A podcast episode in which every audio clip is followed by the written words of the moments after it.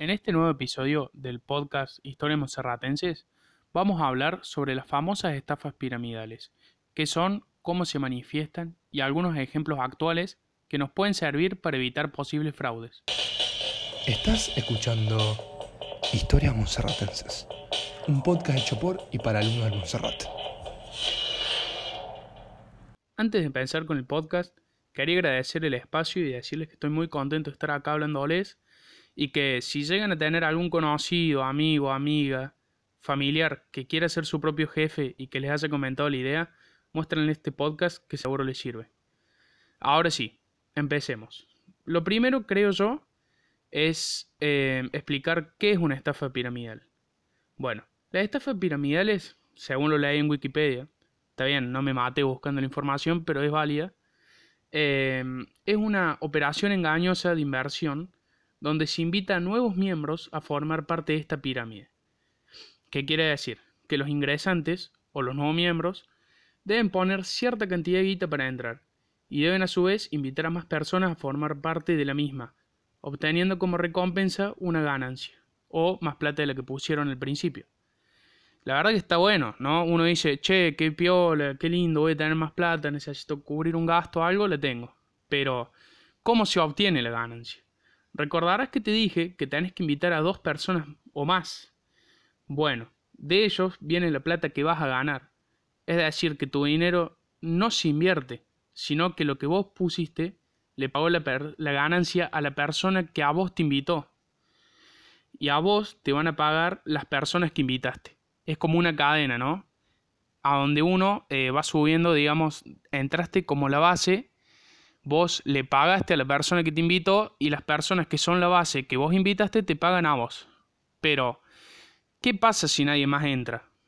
Si nadie más entra, el sistema colapsa y las personas que forman la base de la pirámide pierden su dinero y se destruye la cadena. Con ello se llevan toda la plata o la inversión inicial de la persona que entró. Una vez claro esto, sigamos. Continuemos en cómo se manifiesta una estafa piramidal.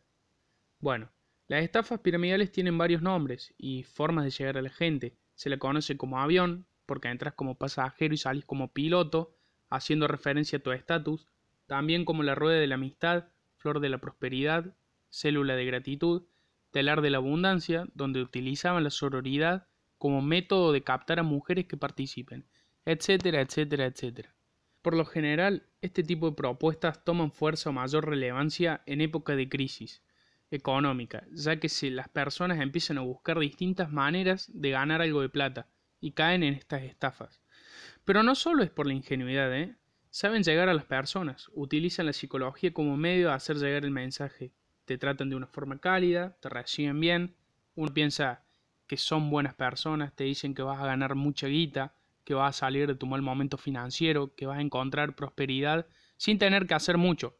Solo pones plata e invitas a más personas la gente encuentra un poco de esperanza y si encima estimulan utilizando técnicas de coaching ontológico que está muy de moda, frases de autoayuda, superación, se transforma en una propuesta difícil de eludir, porque no solo promete dinero, sino promete mejorar tu forma de ser.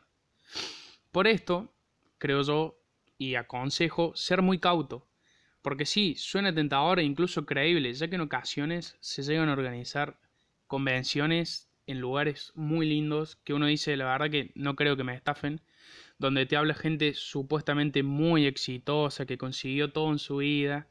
Y no, no es así, no es todo tan lindo y no todo es lo que parece. Eh, la verdad es que utilizan estas técnicas para llegar, para tocar la fibra que más te duele o que más te preocupa. Te muestran que ellos consiguieron a través de estos métodos, pero en realidad no es cierto. Ahora voy a pasar a darles algunos ejemplos prácticos que nos pueden servir para identificar estas estafas. El primer ejemplo, y creo que es el más conocido de todos, es esa persona que en redes sociales todo el tiempo está, querer ser tu propio jefe, con frases motivacionales, que si le hablas y pones cierta plata va a generar un montón de ingresos, que están mostrando, no sé, cosas que se compraron y que dicen que lo generaron con poco trabajo, con pocas horas, que lo llames, que seas tu propio jefe, que emprendas, bueno. Esa persona forma parte de una estafa piramidal. ¿Y qué pasa? te está buscando a vos, te está reclutando para poder sustentar ese sistema que está creando o del que es parte, para que alguien le devuelva esa ganancia. Otra forma, que por ejemplo desató mucha controversia en Argentina, es la de la venta de productos. Eh, este caso que les digo que generó controversia es la de Nua Skin, que mm, contrató varias famosas para que le hagan publicidad, para que llamen a supuestos revendedores, los cuales, ¿qué pasa? Sí, son revendedores, pero no logran su objetivo. Ellos van, depositan un dinero, le dan un box, una caja con mercadería, la cual tienen que revender a costos altísimos. Encima varios productos se comprobaron que ni siquiera funcionan al estilo Herbalife. Y después se quedan con una comisión de eso. Pero ¿qué pasa? Les resulta casi imposible venderlos. Entonces, esto llevó a que por varias denuncias, por varios testimonios, se investigara esta empresa y se descubrió de que sí, formaban parte de una estafa piramidal. ¿Y qué pasó? Mucha gente cayó porque dijo, Mirá, hay famosas metidas por medio. No creo que me estafen. Y no, no pareciera, pero es lo que te digo. Ellos buscan darte la fiabilidad de que todo va a salir bien. De que es algo legal, de que es algo que te va a ayudar. Y la verdad que no es así. Pero esperen, esperen, esperen que en este episodio no es todo tan malo. Voy a contarles ahora eh, un caso muy curioso y que me parece muy útil y muy bueno. Es el caso de un chico argentino que se dedica a denunciar y a desarticular redes de estafa piramidales. Eh, pueden encontrar, no sé, su usuario o un hilo en Twitter con el arroba agente barra baja.